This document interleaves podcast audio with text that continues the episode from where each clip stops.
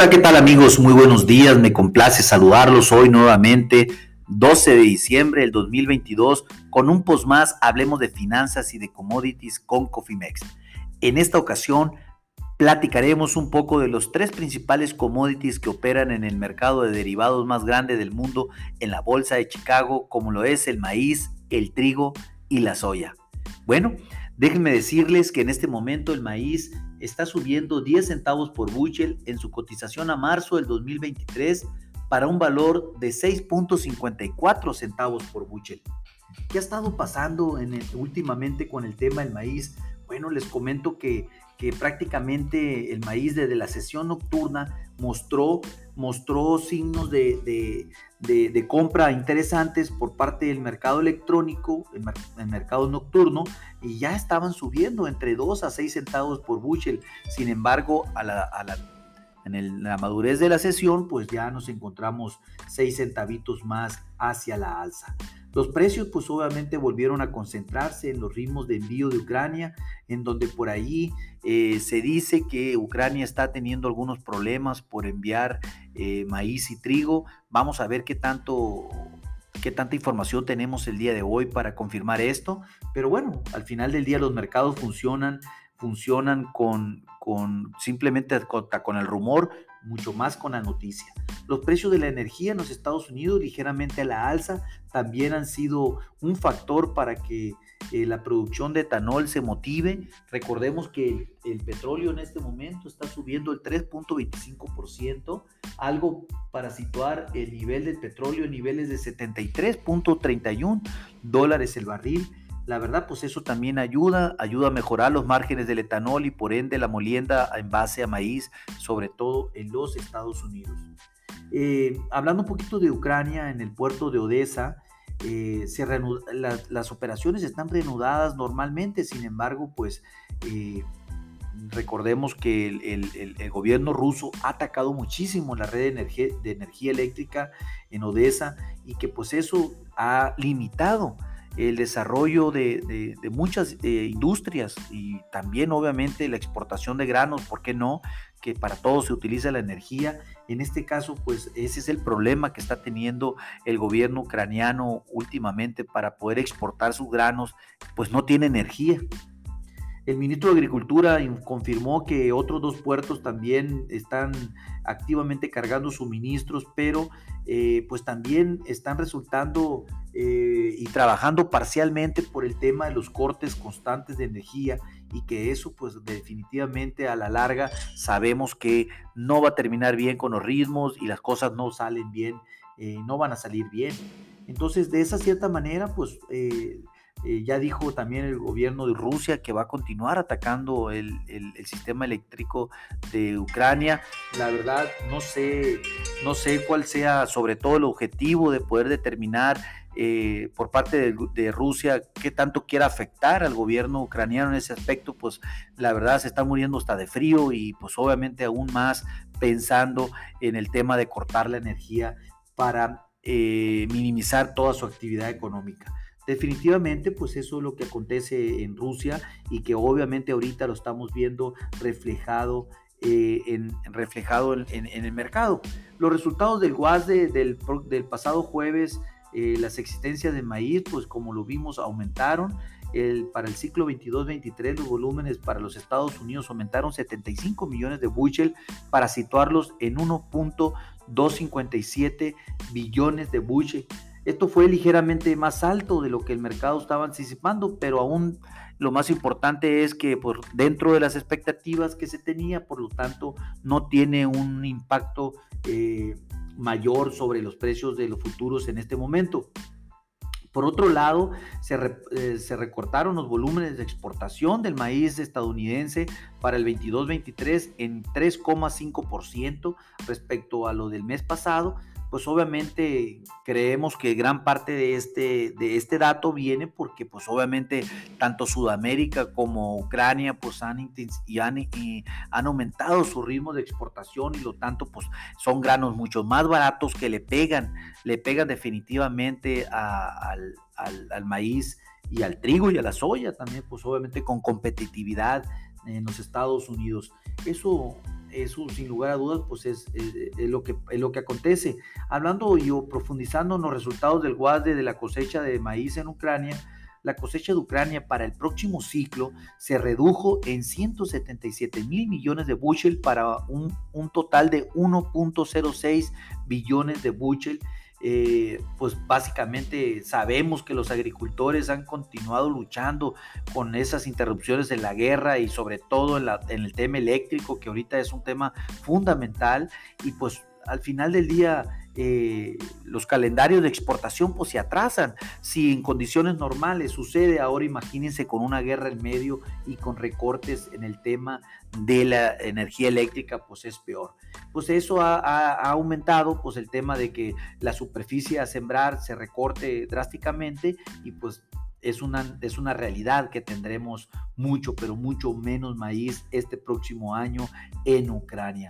Y eso pues también se podrá reflejar sin lugar a dudas en el tema de las exportaciones. Ahorita lo que acontece de mayor importancia en Rusia y Ucrania es que pues el, eh, recordemos que se firmó el día... Eh, 14 un nuevo convenio por 90 días más para el tema de libre tránsito de mercancías por el Mar Negro. Creo que ese es el tema más importante en el corto plazo que el tema de la superficie a sembrar en Ucrania para el próximo ciclo. Vamos a ver qué sucede, pero pues sin lugar a dudas la menor cosecha de Ucrania está por venir eh, y eso pues obviamente compensó un poco los aumentos de las existencias de, maíz en los Estados Unidos y pues básicamente para reducir los suministros mundiales de maíz a 93 millones de bushel, pero pues prácticamente ni se, ni se inmutaron en, el, ya en el plan general eh, la oferta y demanda mundial de maíz.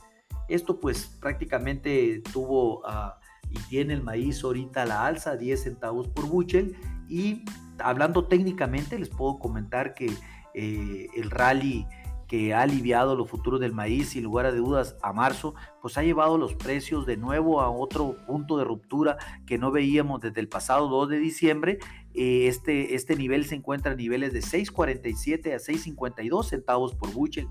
Los, los, los toros necesitan eh, lograr cierres consecutivos por, por, la parte superior de esta banda para poder eh, eliminar todo el daño técnico que hubo la semana pasada y que sin lugar a dudas volteemos a ver de nuevo los niveles de 6.70 o más en los precios del maíz.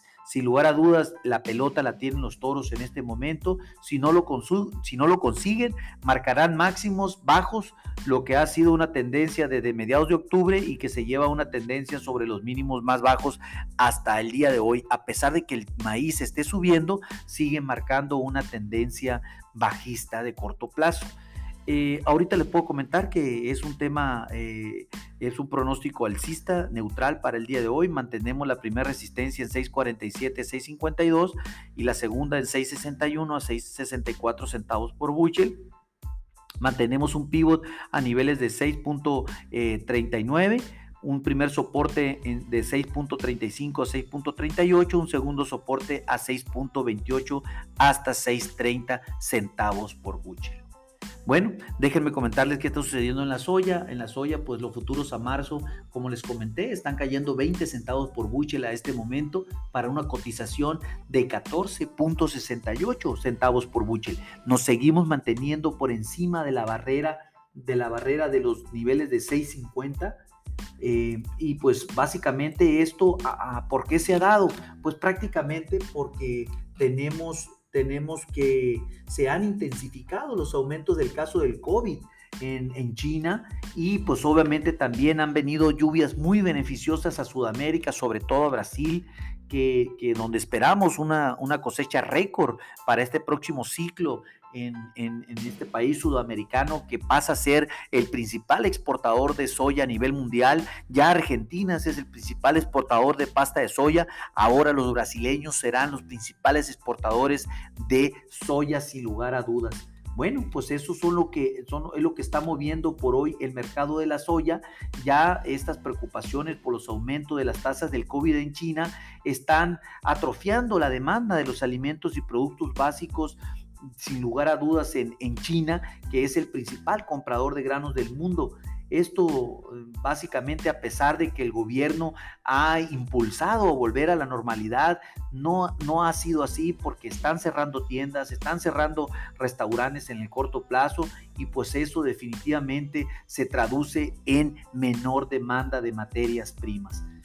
Argentina, afectada por la sequía, recibió abundantes lluvias el pasado fin de semana, lo que ha ayudado al cultivo de la soya a mantenerse en condiciones de crecimiento adecuados. Sin embargo, sabemos que todavía hay mucho estrés en el, lugar, lo cual pues se necesita y se espera que, que continúen las lluvias, ¿no? Para el caso de Brasil, se esperan abundantes lluvias también para esta semana, lo cual pues es un aspecto muy favorable en, las expectativas de producción eh, para este país. Obviamente, eh, pues no tan favorable para la soya de los Estados Unidos, ¿no? Porque pues tendrá que caer, ¿no? Los contratos de futuros del cerdo más negociados en China cayeron un asombroso 6.6%. Básicamente esto también enfocado por el tema de, que está disminuyendo el consumo de los commodities en China y eso pues definitivamente va a tender a preocupar esta y será la primera razón esto a nivel mundial. Estén muy atentos. Eh, también China informó sus valores de producción de los cultivos del 2022, o mejor dicho, los informará esta noche y lo estaremos platicando el día de mañana y pues platicar un poquito qué es lo que espera eh, de la cosecha de soya en este 2022 para cerrar con los chinos y pues realmente ver las expectativas de cierre para este 2022 y sobre todo la proyección para el 2023. Sin lugar a dudas, lo que sabemos es que la producción de soya en China se desplomó este año eh, después de que se perdiera gran superficie por, por, el tema de que pues obviamente estaba mejor sembrar maíz, pero pues realmente tendremos datos oficiales seguramente para platicar eh, el día de mañana.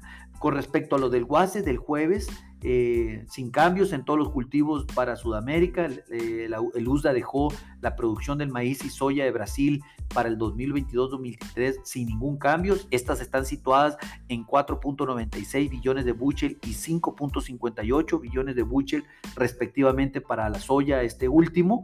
Y bueno, se espera pues que ambas cifras sean máximos históricos de producción en Brasil. Recuerden que Brasil representa el 11% de la producción de maíz y el 39% de la producción de soya. Ahí nomás imagínense la gran importancia de este país sudamericano que ha tomado a nivel mundial. Increíble, ¿no? La producción de maíz y soya en Argentina para el 2022-2023 también se ha mantenido sin cambios, esto en 2.16 billones de bushel y en 1.81 billones de bushel respectivamente. Argentina representa el 5% de la producción de maíz, pero el 13% de la producción de soya. Si juntamos Argentina con Brasil en la producción de soya, estamos hablando que entre los dos representan el 52% de la producción mundial de soya y en maíz básicamente representan el 16% de la producción de maíz en el mundo. Importantísimo ambos países, sin lugar a dudas son los que marcarán y, cambiarán el SND a nivel global si es que sucede algo con el tema del, del clima. Les platico un poco en tema de dato técnico. El informe del viernes por la mañana señalamos que sí, había estado, que si había estado, que si habían estado largos, pues era un buen momento para considerar una reducción. Nosotros así lo, lo, recomendamos, así sucedió y pues qué bueno por aquellas, aquellos clientes que así hicieron casos a nuestra recomendación, porque pues la soya está cayendo eh, bastante a estas primeras horas de sesión. Eh, hay una gran oportunidad, sin lugar a dudas. El primer, llámenos para consultarlas. Eh, les comento que el primer soporte se encuentra en 14.53 a 14.60 centavos por, por bushel.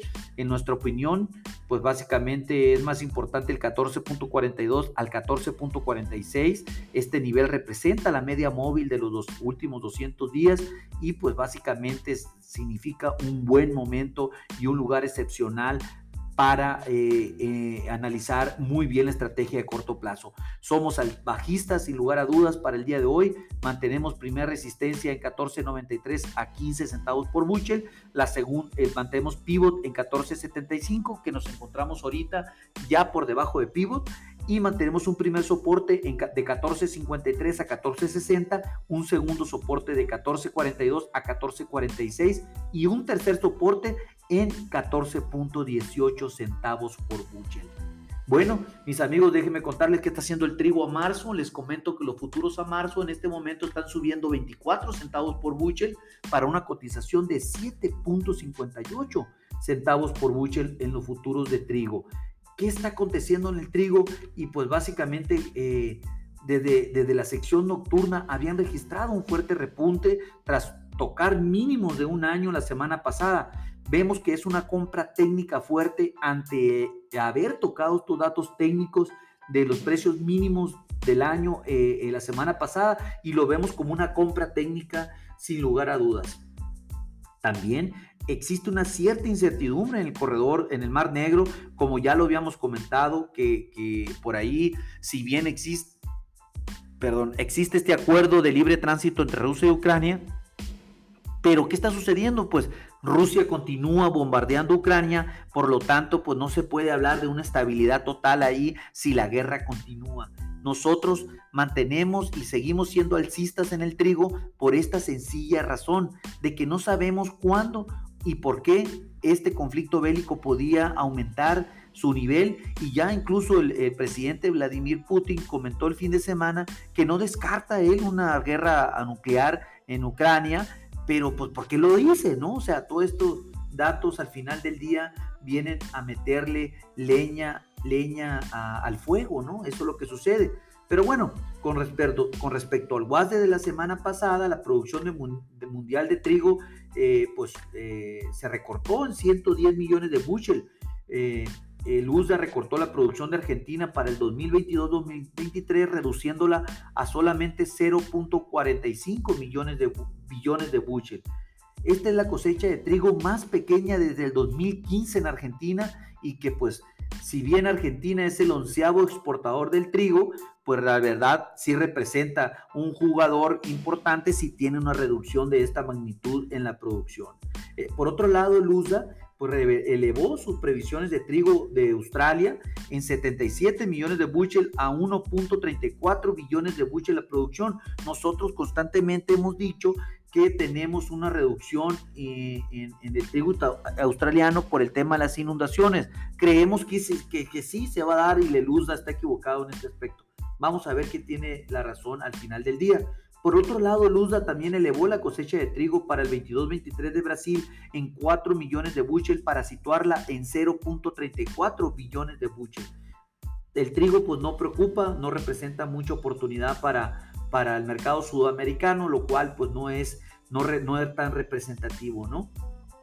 Pero pues entre Argentina y Brasil definitivamente las cosechas de trigo son bajistas. Por otro lado, la producción de trigo canadiense se redujo en 43 millones de bushel para una producción de 1.24 billones de bushel. Esto pues obviamente eh, lo comentó también la Secretaría de Agricultura de Canadá, lo cual eh, si bien es la tercera cosecha de trigo más grande registrada en Canadá, pero al final una reducción. Por el, por el lado técnico, deje comentarles, mis amigos, que el trigo, pues obviamente eh, mantiene una tendencia alcista para la sesión de hoy. Los futuros de trigo están trabajando por forjar un nuevo mínimo que registraron la semana pasada, que fue el, menor precio registrado para este año lo cual pues todavía hay mucho por trabajo por hacer por parte de los toros. Tienen que cerrar por encima del 7.60, 7.65 centavos por bushel, que vendría siendo catalizador para desencadenar un mejor rally de cobertura de los cortos.